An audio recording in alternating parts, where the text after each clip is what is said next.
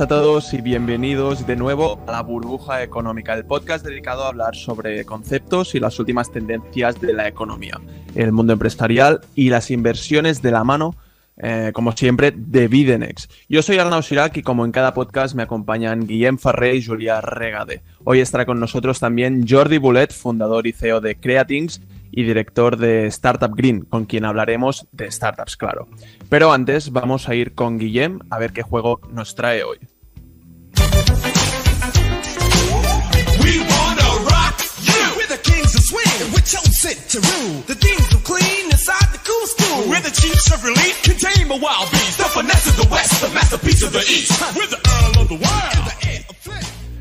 Hoy nos traes algo distinto, ¿verdad, Guillem?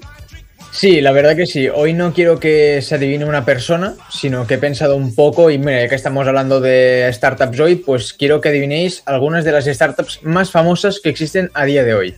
Yo quiero dar una pequeña pista antes de que tú empieces. Tienen mucho potencial y han sabido adaptarse perfectamente a la pandemia. O sea, primera pista así del gratis. Por bueno, Arnau me quita protagonismo, no pasa nada. Estoy acostumbrado. me gusta, me gusta quitártelo. Y bueno, vamos a dar las, primeras pistas, exacto. Exacto, vamos, eh, de la primera startup, vale, hoy van a ser dos. De la primera, la primera pista es que es de origen español. Y para septiembre de 2019 la empresa ya se había expandido en 26 países y ofrecía sus servicios en más de 200 ciudades del mundo. Esta, dos pistas de la primera startup, ¿vale? Exacto.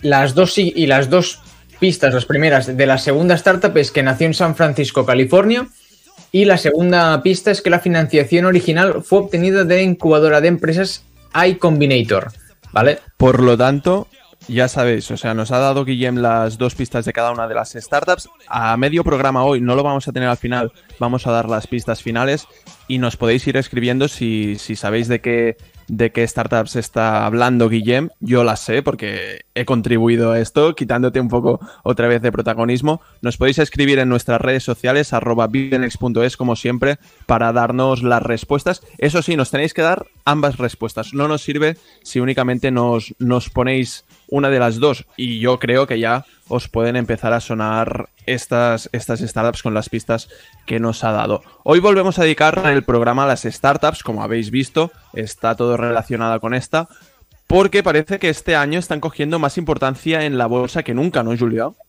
Pues sí, hemos tenido, bueno, el año pasado, finales del año pasado, casi en 2021, hemos tenido pues la salida a bolsa de Airbnb y la verdad es que después de esta pandemia, ¿no? Y durante esa pandemia también han habido muchísimas empresas, sobre todo aquellas empresas dedicadas a Internet, que han sabido pues encontrar su sitio y ofrecer pues eh, bueno sus servicios, su valor a, una gran parte de la sociedad. Un ejemplo también es Zoom, la mítica empresa de los vídeos, bueno, para hacer básicamente clases online o vídeos online en el, mundo empresarial. Así que hemos visto pues eh, oportunidades y empresas que lo han hecho muy bien durante este tiempo. Otras dos, por ejemplo, que también están pensando en, salir a bolsa son Coinbase o Delibero, pero a mí me interesa mucho saber tu opinión respecto a si, si crees que realmente es necesario para este tipo de empresas que salgan al, mercado. Pues bien, eh, a ver, salir a bolsa es eh, caro, es, requiere una inversión muy importante por, por, parte de estas empresas, pero es una forma muy buena de financiarse. Además, estamos hablando de empresas con un nombre ya muy reconocido, son empresas muy reconocidas que salen a bolsa con una gran masa crítica que ya las sigue, y que saben que han habido pues casos previos de salidas a bolsa como, como los de Airbnb que han salido muy bien, han sido salidas a bolsa muy rentables. Entonces, bueno, para estas empresas reconocidas que quieren obtener más financiación es una opción excelente desde mi punto de vista. Y mira, yo te he estado siguiendo en Bolsa Expertos, os lo recuerdo a todos nuestros oyentes. Em, Julia cuelga contenido muy interesante en su cuenta de Instagram Bolsa Expertos y ha sido informando de las últimas tendencias con el tema de GameStop.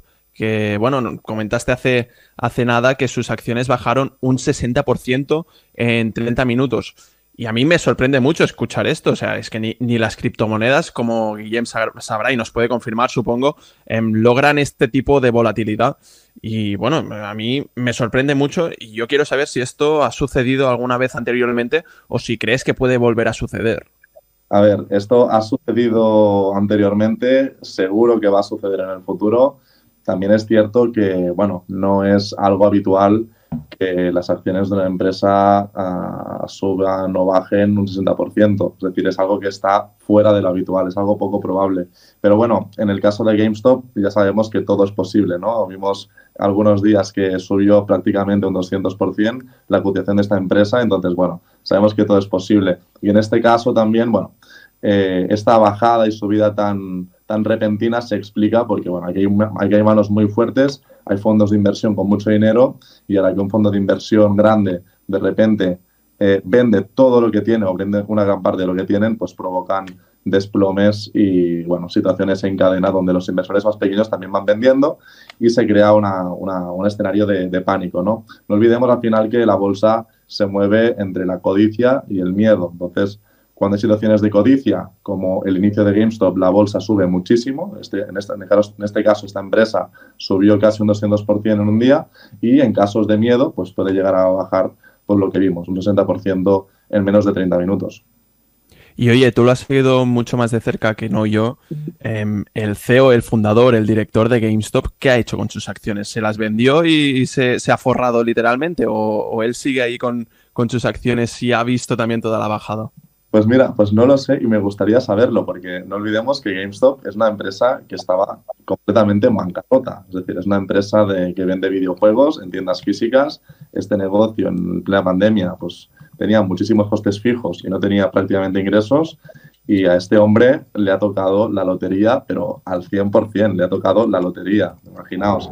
Yo no sé qué, qué ha hecho este hombre, pero lo que estoy seguro es que estará bien contento. Eh, bien contento seguro porque le ha tocado la lotería prácticamente. Eh, después de ver todo esto, vamos rápidamente con el concepto empresarial, que hoy lo vuelvo a hacer yo. Here comes the money. Here we go. Money talk. Here comes the money. Money, money, money, dollar, dollar. Dollar, dollar. Ching, ching, bling, bling, cut the chatter. You ain't talking money, then you're talking no matter. Ching, ching, bling, bling, patent pockets. Take the dollar, dollar. No lo he comentado al principio del programa, pero hoy Claudia tampoco nos puede acompañar y desde aquí, desde la burbuja económica, te deseamos una pronta recuperación y tranquila que tu sección está en buenas manos. El concepto empresarial en un minuto de hoy son las startups unicornio. Así que yo me preparo, Guillem, como siempre, dame la salida del 321, cojo aire y cuando tú me digas, yo empiezo. Vale, pongo el cronómetro y empezamos en 3, 2, 1 Fuego. La palabra unicornio se empleó por primera vez en noviembre de 2013 debido a que se considera una situación fantástica o mágica que una startup alcance tal valor comercial sin financiación externa. El crecimiento tan veloz de las startups basadas en este innovador modelo de negocio está caracterizado por la utilización de nuevas tecnologías. El principal requisito que debe tener una startup unicornio es que deben haber alcanzado una valorización de mercado de más de mil millones de dólares, pero además haberlo hecho en menos de 10 años, sin acudir, sobre todo eso, a la bolsa y por lo general haber producido una disrupción en el mercado ofreciendo un cambio de paradigma. Este tipo de empresas están basadas en un modelo de negocio novedoso con una significativa cuota de mercado por lo general. Son estos negocios B2C que llegan directamente al consumidor, lo que les permite crecer de manera exponencial con el aumento de base de usuarios y finalmente permite a los unicornios convertirse en grandes potenciales internacionales sin que su estructura esté del todo consolidada. He escuchado la alarma.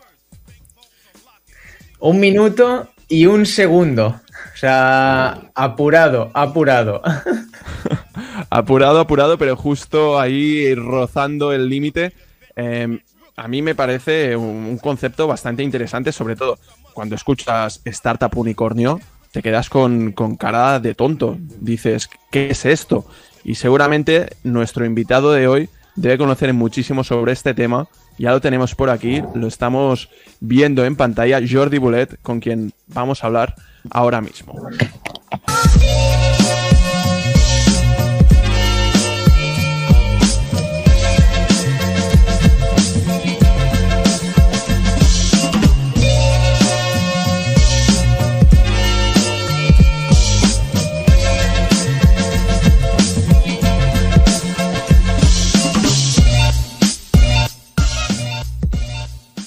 Lo tenemos ya por aquí, está sonriendo, lo hemos cogido comiendo, como nos ha comentado, así que está ya preparado con nosotros. Hoy recibimos la burbuja económica a una persona que entiende muy bien todo este mundo de las startups, ya que es fundador de una. Hablamos con Jordi Boulet, fundador y CEO de Creatings, una plataforma de crowdfunding para proyectos sociales y ONGs. También es impulsor de un proyecto que tiene muchísima fuerza, como es Startup Green Mataró, que nos toca muy de cerca porque nosotros hacemos el podcast, el programa de radio aquí en Mataró, un proyecto que viene de la mano de Google dedicado a promocionar el ecosistema emprendedor del Maresma, de nuestro, bueno, de nuestro territorio. Buenas, Jordi. ¿Qué? ¿Lleno? Estás, estabas a medio comer, ¿no nos has comentado? Estaba medio comer, pero nada, eh, hago una pausa y aquí estoy encantado de, venir hoy, he invitado a este programa. Y por cierto, enhorabuena porque iniciativas como esta, dando a conocer un poco más el mundo económico, eh, siempre son bienvenidas. O sea que, más si es de Mataró, enhorabuena. Nos, encanta. ¿eh? Cuando nuestros invitados nos dicen este tipo de cosas, se nos, se nos saltan, bueno, nos salta la sonrisa de, oreja, de oreja a oreja. Y, bueno, yo, igual que te digo esto, a mí me parece fascinante escuchar que tú estás realizando un proyecto de la mano de Google. ¿Cómo surgió todo, toda esta iniciativa? Bueno, esto, eh, digamos, empieza en Barcelona, ¿vale? Eh, hay un chico de Barcelona que se llama Alex Rodríguez Bacardit, que fue mm, el que estuvo en San Francisco, ya allí fuera por 2013, y conoció este proyecto que eh, lo que estaban haciendo era una comunidad, estaban creando una comunidad de emprendedores de la mano de Google por todo Estados Unidos. Entonces, eh, en Europa y en el resto del mundo aún no, había absolutamente nada.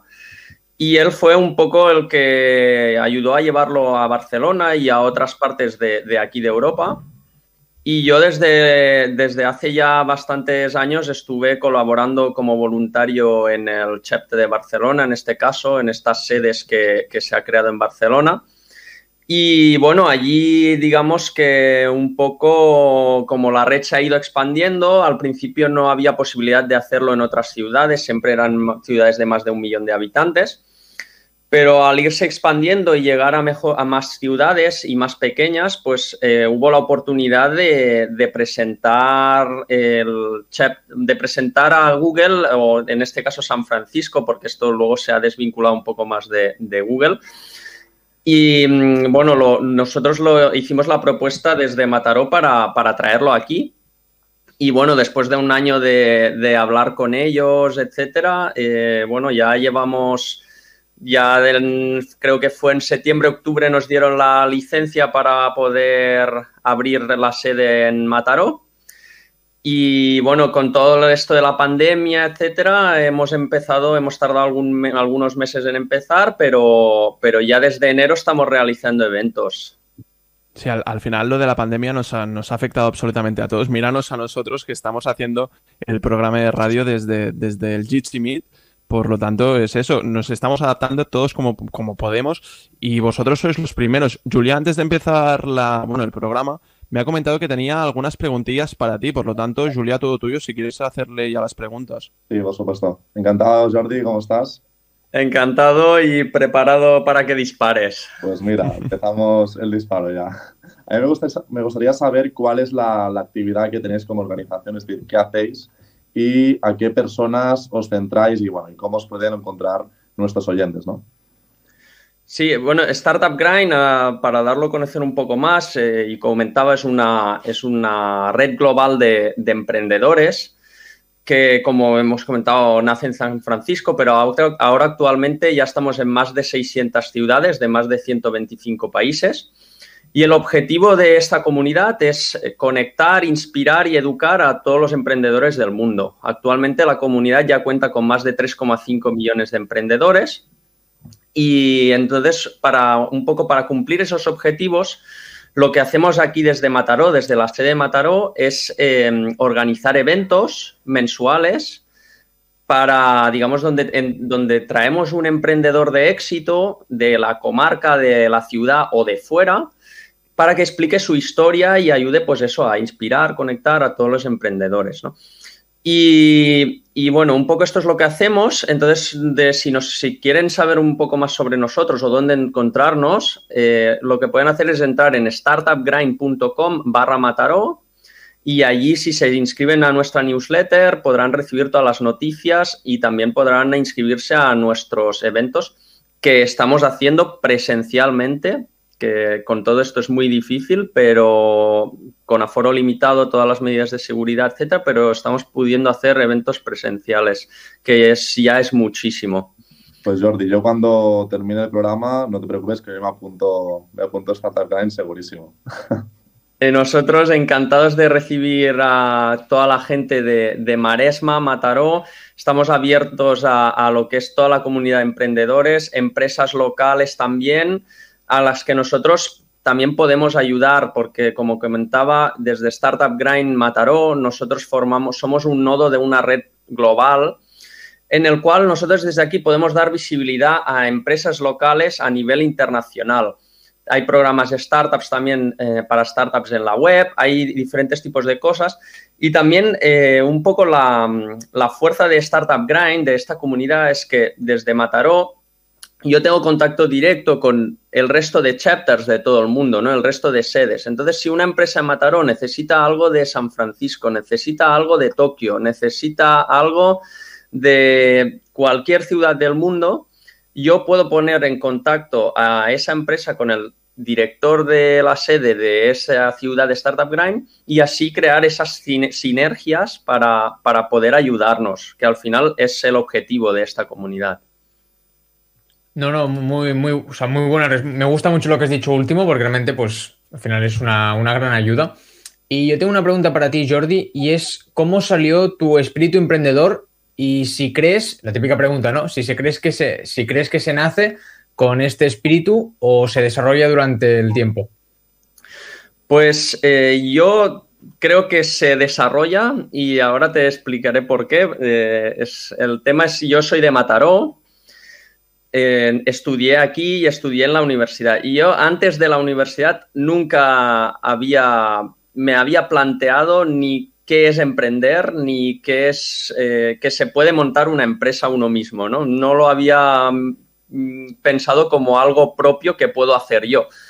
Entonces, sí que es verdad que a mí me sirvió mucho estudiar en Tecnocampus, que creo que está haciendo una labor bastante importante en este sentido del emprendimiento, en lo que es Mataró y la comarca. Y a mí me, abrió ese mundo del emprendimiento que yo desconocía totalmente y vi que me gustó. Y al final, pues mm, fui desarrollando habilidades en ese campo específico porque vi que me gustaba. Entonces creo que forma parte de un desarrollo que uno va, eh, bueno, pues eh, aumentando eh, a lo largo del tiempo. Muy bien. Oye, ¿y crees que aquí en la zona, en, el Maresma sobre todo, tenemos potencial? ¿Tenemos, bueno, tenemos a gente que, sirve para esto? Sí, realmente de aquí han salido ya empresas que han sido muy interesantes. Hay emprendedores también de éxito. Yo creo que eh, aquí en Mataró tenemos ejemplos. Por ejemplo, el otro día hablaba con Uriol Juncosa de, de Encomenda, que mm, él conocía el caso de, de Norwick, que, es una empresa de Mataró, que luego creo que se vendió a Hawkers. Entonces, yo diría que esto es un caso de éxito, por ejemplo, y luego, bueno, tenemos ah, muchos otros casos aquí en Mataró de, de, startups de, que yo diría que, es, que han sido un éxito. Entonces, creo que hay potencial y creo que tenemos que creérnoslo que, que lo tenemos y, podemos explotarlo. Pues a mí me gustaría hacerte una segunda pregunta, esta vez un poco más personal, y es la de, bueno, ¿cómo llevas el hecho de compaginar dos proyectos como son Creatings y eh, Startup Grind en Mataró?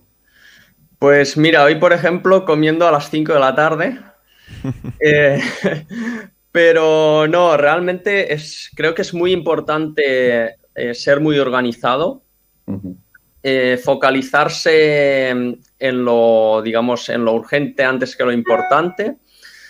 Y mm, eso es, eh, bueno, es, es, una tarea dura. Realmente yo cuando empecé con el, proyecto de Startup Grind ya tenía la startup de Creatings y la verdad que primero pensaba que sería más sencillo de llevar, pero la verdad es que es bastante trabajo, pero eh, al final es lo que me gusta. Entonces, cuando haces lo que te gusta, pues podrías dedicar todas las horas, ¿no? Y no dormir ni siquiera para seguir haciéndolo. Entonces, yo creo que es importante ser muy organizado, pero también es muy importante tener esa motivación y que hagas realmente que, que lo que hagas te guste. Al final yo sinceramente creo que la organización es la base de absolutamente cualquier éxito, hables de, tema económico, deportivo, mental, todo lo, el ámbito que, quieras ver, em, al final la organización es, primordial. Em, esta semana curiosamente ha salido en el Financial Times un artículo que habla sobre las startups españolas, que dice que las mayores, bueno, las, las, las startups, perdón, que tienen mayor proyección Em, son Globo y Cabify, que están en el, top, en el top 3 y que tienen un valor superior al billón de euros cada, cada una de estas dos. Y bueno, estas tienen también entre 1.000 y 5.000 trabajadores y les acompañan, pero un poco más de lejos, Travel Park, que tiene un valor de 350 millones. Em, yo quiero, bajo tu punto de vista, em, que me digas, que nos cuentes a todos nosotros, ¿cuáles crees que son esas startups que ahora mismo tienen mayor potencial, tienen un, futuro más prometedor y, nos gustaría a todos incluir en estos proyectos que tú estás metido, em, que nos cuentes también si tú crees que lo que estás haciendo, el trabajo que estás realizando, puede llegar lejos como para llegar a igualar estas, bueno, estos gigantes ahora mismo. Eh, sí, realmente sobre los ejemplos que me comentas, yo no soy experto en inversiones, pero al final es lo que dicen, ¿no? Una empresa vale lo que un inversor está dispuesto a pagar por ella. Entonces, pues si tienen esas valoraciones será porque, porque algún inversor pues lo ha valorado así, ¿no? Bueno, entonces habría todo el tema de métricas que habría que valorar, etcétera. Pero yo, eh, más que startups concretas, eh, sí que te diría que hay tres sectores que ahora mismo, digámoslo así, que están de moda y, y están en expansión. Uno sería el tema de tech y learning. Eh, sí que hablando un poco con inversores veo que es lo que buscan actualmente. También el tema de medtech está, pues lógicamente, con, con, lo que vivimos, ¿no? Y e-commerce, ¿no? Yo diría que estos tres, que estos tres eh, sectores son los que ahora mismo se cotizan al alza y los inversores eh, son lo, un poco lo que, lo que están buscando. Entonces, es un poco que es un poco oferta-demanda, ¿no? Eh, si hay muchos inversores que buscan esto, pues eh, si hay eh, proyectos que hagan esto, entonces pues tendrán más inversión. Y al final también, pues esta pandemia ha hecho que todos estos sectores vayan a crecer, ¿no? Porque estamos más desde casa. Ahora mismo, pues lo que comentábamos, ¿no? Pues Jitsi Meet, pues seguramente mm, habrá crecido muchísimo respecto al año pasado, ¿no? Por decirlo de alguna manera. Entonces, eh, sí que es verdad que estos sectores diría que están en alza. También en el sector donde, donde estamos en Creatings, es verdad que está habiendo como un, poco un cambio de mentalidad. La gente piensa más en, el tema social, ¿no? También por, lo que hay mucha gente que, está viviendo pues em, momentos difíciles, ¿no? A nivel personal, a nivel económico.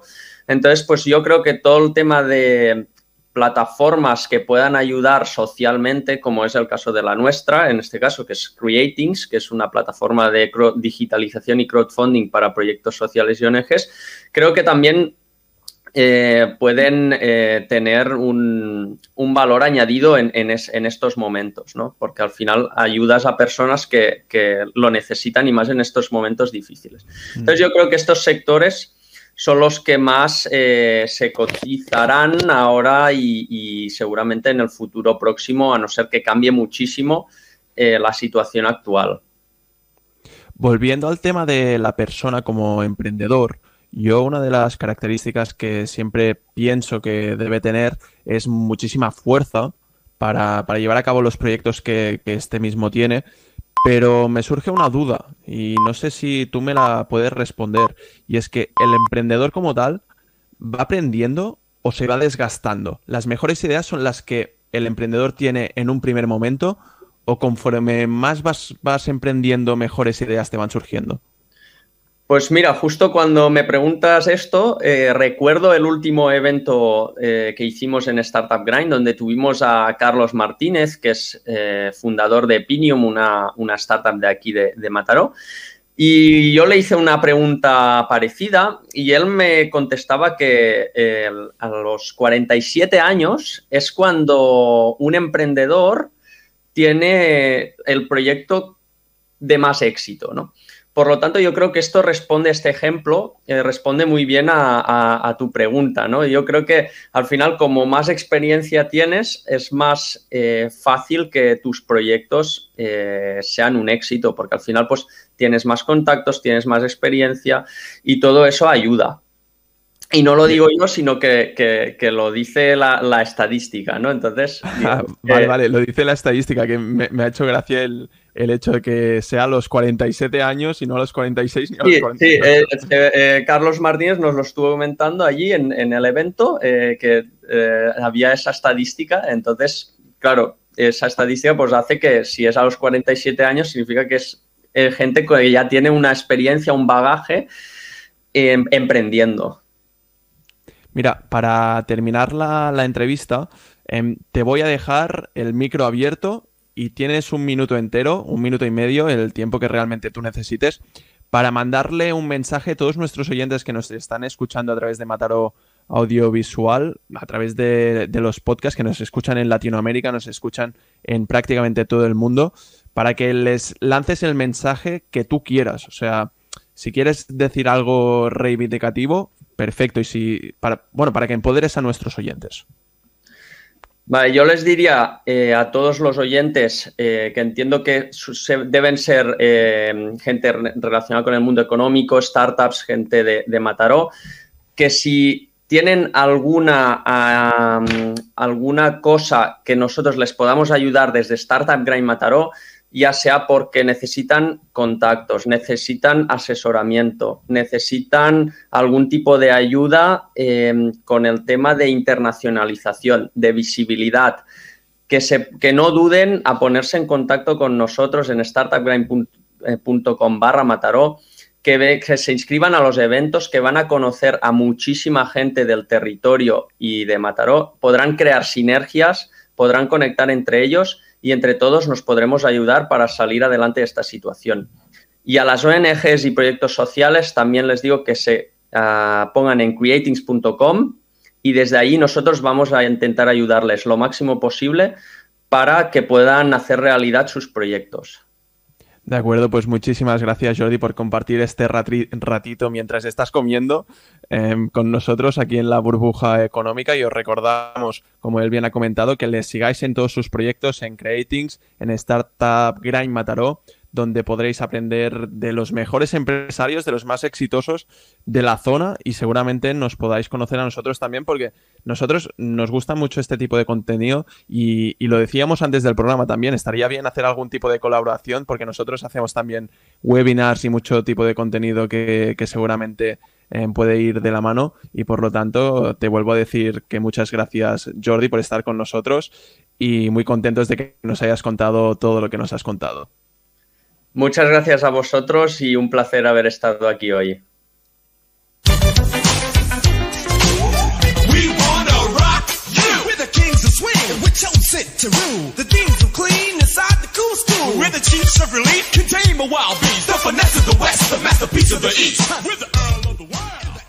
Bueno, Guillem, tenemos mucho hype, pero sinceramente te lo ha puesto un poco complicado Jordi para igualarle el nivel, ¿eh? Lo vas a tener complicado para seguir con el, con el hype del programa. Nada, nada es imposible, Arnau. bueno, lanza las pistas definitivas ya. Y bueno, recordad, si nos escucháis y sabéis de qué startups está hablando Guillem, nos escribís un mensaje en nuestras redes sociales, en nuestro Instagram, arroba videnex.es, para, bueno, para ver si, si os podéis llevar alguno de los premios que de vez en cuando os vamos ofreciendo. Vale, vamos con las pistas. Eh, las, de las dos últimas pistas de la primera startup, bueno, las, las, penúltimas, sería el modelo de negocio de la compañía está basado en la contratación de repartidores que actúan como trabajadores por cuenta propia. Y Esta es muy importante. ¿eh? Sí, correcto. Esta ya yo creo que es bastante definitiva, o sea, la gente ya sabrá más o menos de la, que hablo. Y, la, la, otra es que el envío de pedidos se realiza siempre en menos de una hora. También bastante importante. Exacto. Y ahora vamos ya con la pista definitiva, que está ya, vamos, quien no la sepa, eh, que se lo mire. Eh, los, repartidores tienen nombre propio y se llaman Glovers. Mm, definitiva. Bueno, no sé, es la, asistencia directamente para que metan el gol, porque si no, si no lo saben con esto. Esto si lo fallas, vamos, te echan del equipo. Vamos, está, está clarísimo. Y las últimas dos, o sea, las últimas tres pistas de la segunda startup son: la startup realizó un crecimiento exponencial e internacional eh, y actualmente mm. tiene oferta de su producto en 192 países y 33.000 ciudades. Que no me, no me acordaba del, mm. del, número. Y la siguiente es que realizó su salida a bolsa en el índice bursátil americano Nasdaq en plena pandemia el 10 de diciembre de 2020, o sea, hace nada. Y esto creo que también la gente sabrá de, lo que, de la que hablo.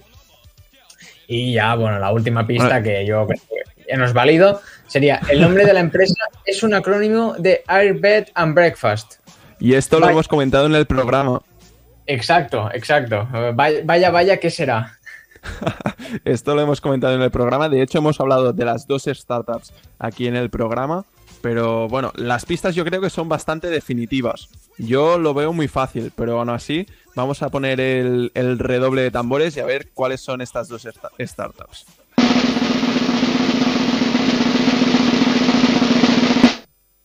La primera startup es Globo y la segunda Airbnb. Ole, muy bien, muy bien. Bastante fáciles, ¿eh? Hoy nos has cambiado el formato, pero bastante fáciles, ¿no, Julia? bastante fáciles. Yo, a la que ha dicho Glovers, yo pensaba que eran los Glovers primero, pero después digo, no, no, no, esto va por el reparto de, cosas a, domicilio, sí, sí. No, no, muy fáciles, Guillem. Eh, me ha gustado el formato, lo que decía, pero para la próxima yo creo que subas un poquito, un, puntito más eh, la dificultad, porque seguro que tenemos el Instagram lleno de mensajes que nos han dicho las dos.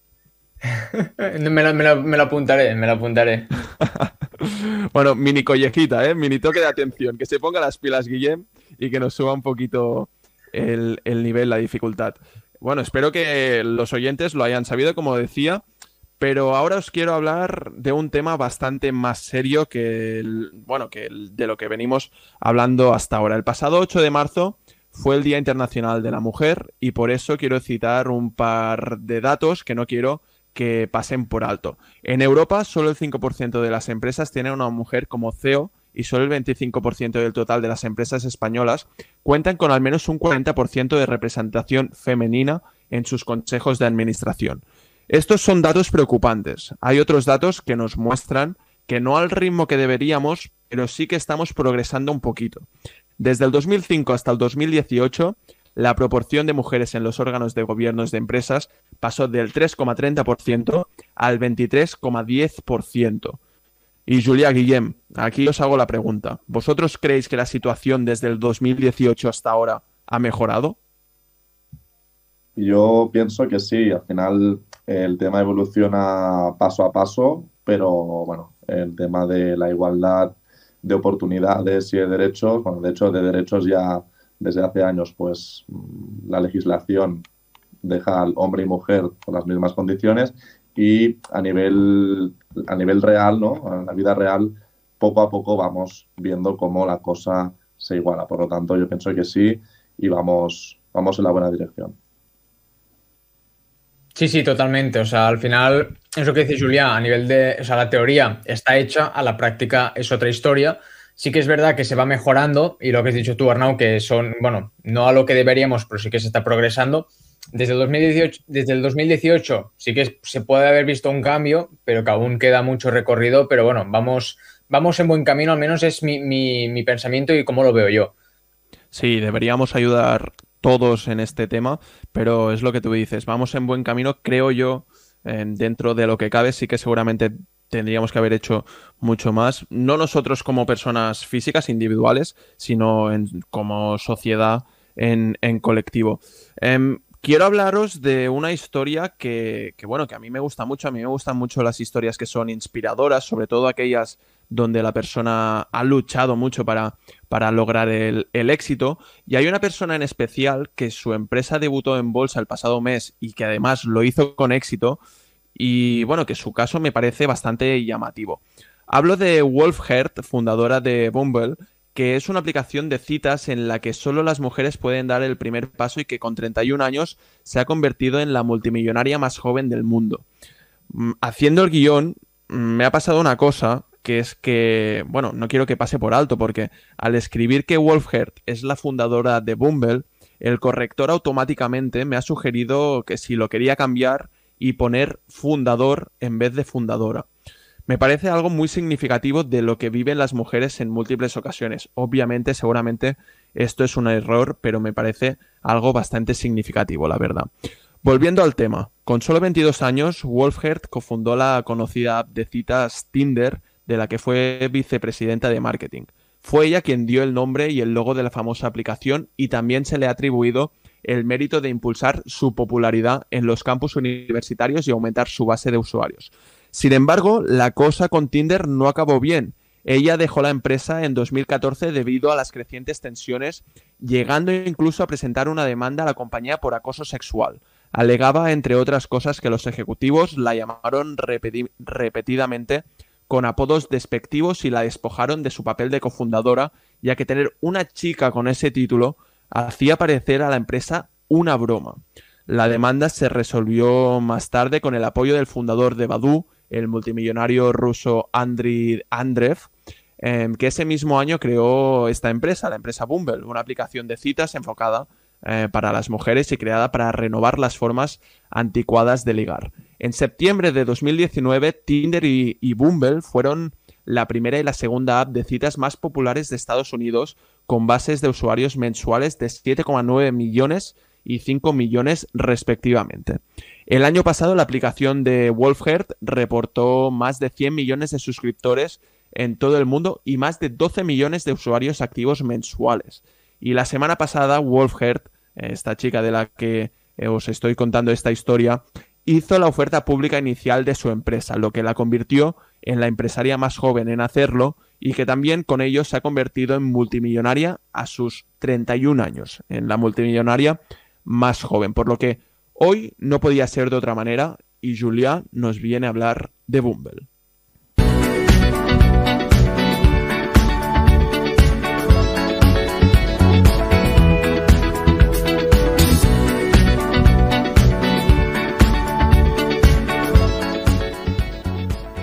Muy bien, Arnau. Pues justamente vengo a hablar de esta interesante empresa porque, porque Bumble salió a bolsa hace exactamente un mes a un precio de 43 dólares por acción y en menos de 24 horas subió hasta un 77%, colocándose en 76 dólares por acción. Así que podemos decir que la salida a bolsa no le salió nada mal. ¿no?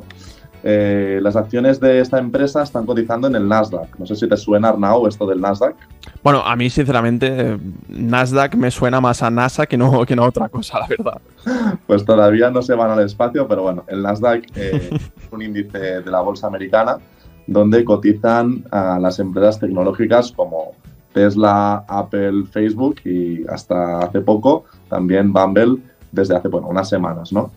Pero bueno, a lo que íbamos. Eh, gracias a la salida a bolsa, la compañía ha recaudado cerca de 2.200 millones de dólares que destinará en parte a pagar sus deudas. No olvidemos que este tipo de negocios, pues para crecer tanto, tienen mucha deuda y a recuperar parte del control de la compañía que tiene Blackstone desde 2019 a través bueno, de un proceso de recompra de acciones.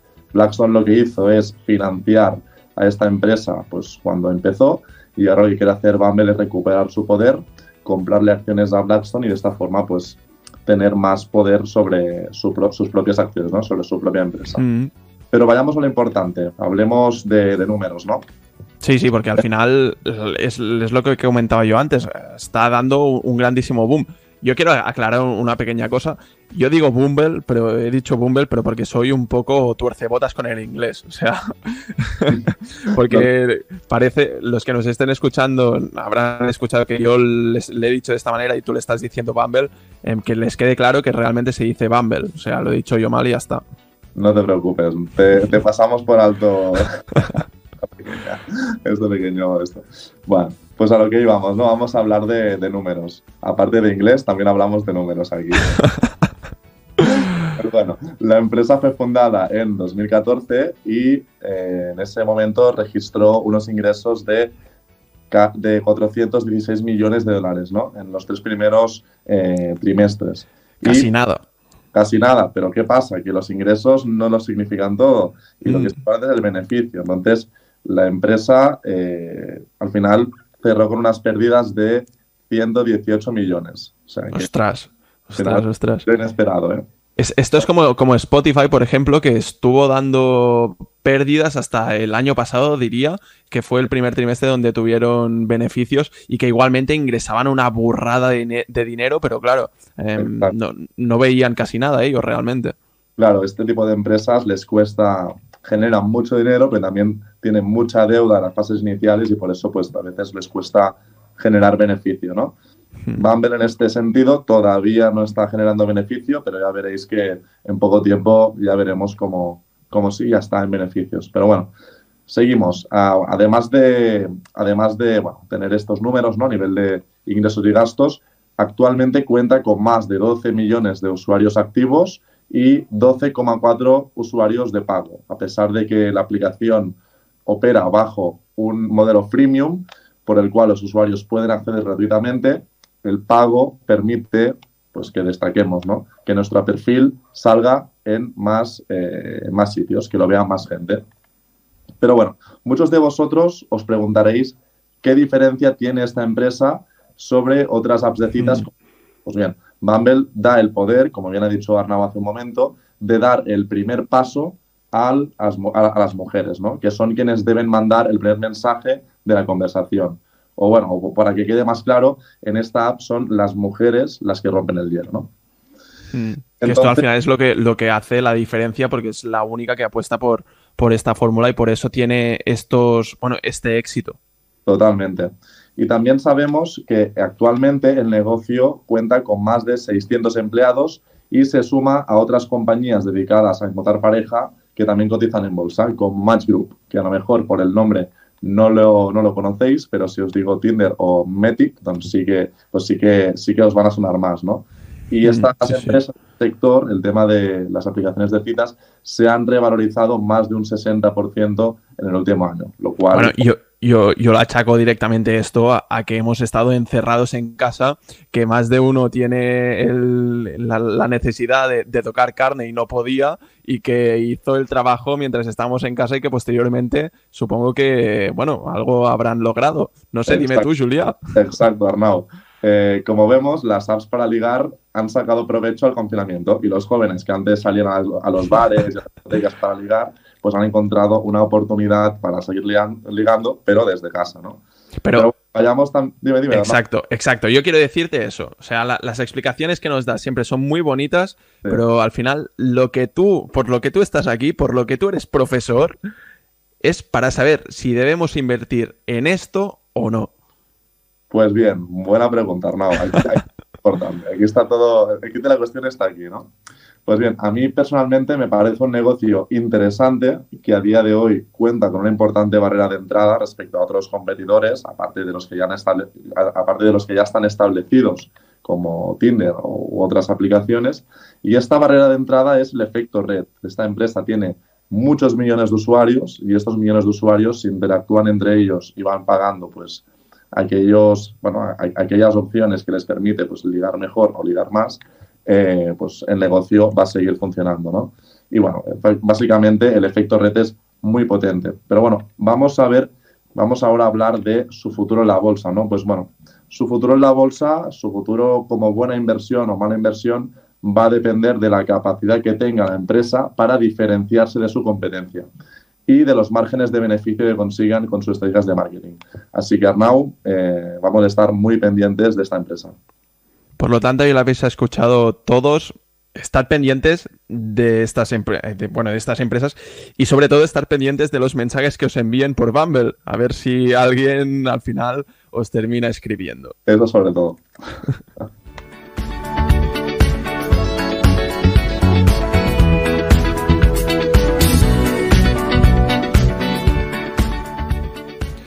Guillem, tú no vas a ser menos. Hace mucho que no hablamos de criptomonedas y bueno, la verdad es que la última vez que lo comentamos estábamos, como tú dijiste, en un rally alcista.